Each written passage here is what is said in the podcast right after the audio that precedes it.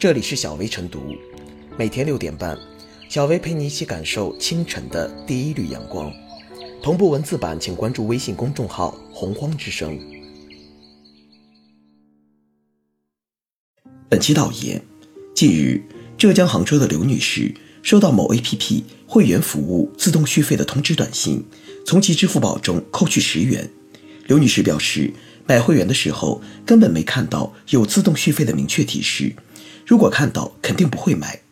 记者调查发现，不少 APP 在用户购买服务时，对于自动续费没有明确提示，有的甚至默认勾选。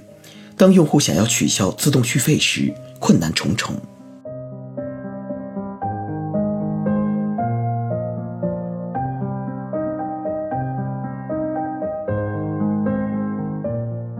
APP 自动续费黑洞该堵住了。现实中。不少人有这样闹心的消费体验：为了追一部剧，开通了某 APP 一个月的会员，结果下个月又被扣钱了。这时才发现中了运营商自动续费的套路，想取消却很不容易。类似扣费陷阱还有不少，比如免费试用并不免费、充值优惠代价不小、自动续费是唯一选项等，满地都是坑，让人防不胜防。电子商务法规定。经营者搭售商品或服务，应当以显著方式提醒消费者注意。消费者权益保护法也规定，经营者在经营活动中使用格式条款的，应当以显著方式提醒消费者注意与消费者有重大利害关系的内容。那么，电商法和消法之下，这些明显违法、饱受诟病的 APP 自动续费黑洞，为何仍在囤积？潜规则何时打破？手机 APP 运营商的小算盘打得足够精明，尽管在毫不知情或者稀里糊涂的情况下被扣了钱，但因扣费方式隐蔽、涉及金额小、维权成本高等，多数消费者怕麻烦不愿较真。十块八块的费用对于个人来说不算多，但众多用户被扣的费用加在一起相当可观。运营商挣的就是这个钱，俗称薅羊毛。曾经一些电信运营商也没少使用这种伎俩。屡试不爽，现在 A P P 运营商又如法炮制。人无信不立，业无信不兴。在信用时代加速到来、公民维权意识不断增强的今天，信用应该成为商家的生命和灵魂。若 A P P 运营商抱着侥幸心理行不义之事、发不义之财，肆意违反市场交易最基本、最重要的诚信原则，将消费者合法权益弃之不顾，必将付出沉重代价。用“自掘坟墓”一词形容也不为过。手机 APP 在付费充值中玩套路、设陷阱，实际上是利用消费者的信息弱势地位和消极维权的心理，达到误导、强制、欺诈消费者的非法目的。对此，工商、网信、消保等部门或单位要承担起监管责任，畅通投诉渠道，降低维权成本，方便和鼓励消费者积极维权，同时加大惩处力度。建立黑名单制度，真正让屡罚不改的 APP 运营商寸步难行。手机 APP 扣费乱象由来已久，明里暗里的黑洞没少坑人。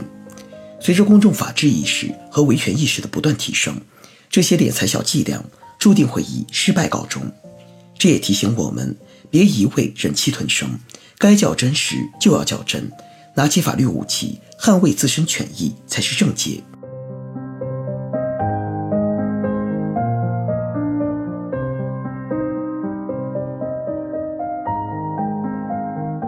填平自动续费黑洞，继续公益诉讼法力。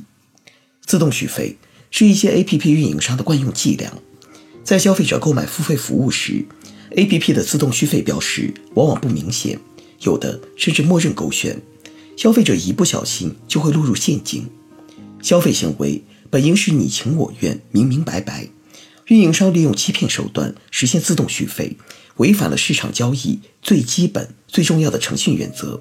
涉嫌侵犯消费者的知情权和公平交易权。今年一月一日起施行的电子商务法，直接禁止电商的搭售行为。该法明确，电子商务经营者搭售商品或者服务，应当以显著方式提醒消费者注意，不得将搭售商品或者服务作为默认同意的选项。违反本法第十九条规定的搭售商品、服务的，由市场监督管理部门责令限期改正，没收违法所得，并可处五万元以上二十万元以下的罚款；情节严重的，并处二十万元以上五十万元以下的罚款。前有禁止条款，后有具体罚则。电子商务法出台伊始，人们对于遏制默认搭售充满期待。然而，从新华社记者调查来看，电商法的实施并非带来海清河晏，一些商家的自动续费黑洞仍在疯狂囤积。电子商务法规定的以显著方式提醒消费者注意，一般包括使用粗体字、黑体字、彩色字体等提醒，但不少 APP 在采取格式条款、浅色小字等最不显著的提醒方式，使消费者落入了陷阱。即使消费者事后发现上当，想取消自动续费也是难上加难。一些 APP 运营商知法犯法，侵害消费者权益的底气从何而来？一方面，APP 点多面广，政府监管存在难度。截至2018年5月，我国市场上监测到的移动应用 APP 为415万款。有关部门要想对每一种 APP 进行有效监控，及时发现和查处违规行为。无异于大海捞针。另一方面，侵权行为往往涉及金额不大，消费者维权动力不强。自动续费通常就是十几元、几十元，由于钱并不多，不少消费者往往放弃投诉维权，干吃哑巴亏。只要自己能退订、取消续费，对于之前的侵权行为也就不愿追究。一些商家正是抓住了消费者喜欢息事宁人的弱者心态，埋下自动续费陷阱。能骗多少是多少，能瞒多久是多久。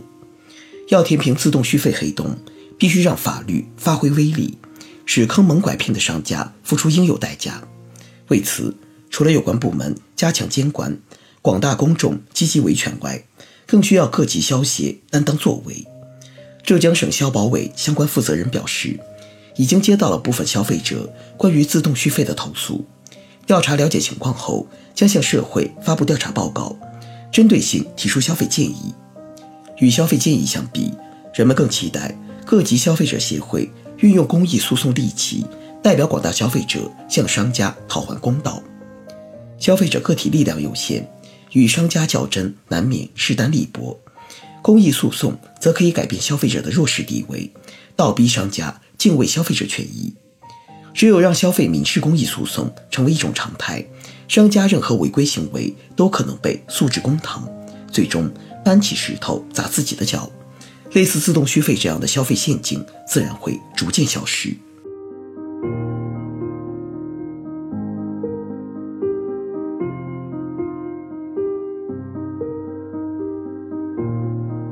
最后是小薇复言，近年来。A P P 付费用户数量呈逐年攀升之势，市场规模也愈发强大。正因此，自动续费绝非小事。将这个侵犯消费者权益的坑填好、填平，不仅事关用户体验，更影响行业的健康长远发展。从过往经验来看，治理 A P P 的各种套路，不下一番力气，根本撼动不了一些 A P P 的厚脸皮。而加大力度，就是要重拳出击，用雷霆手段。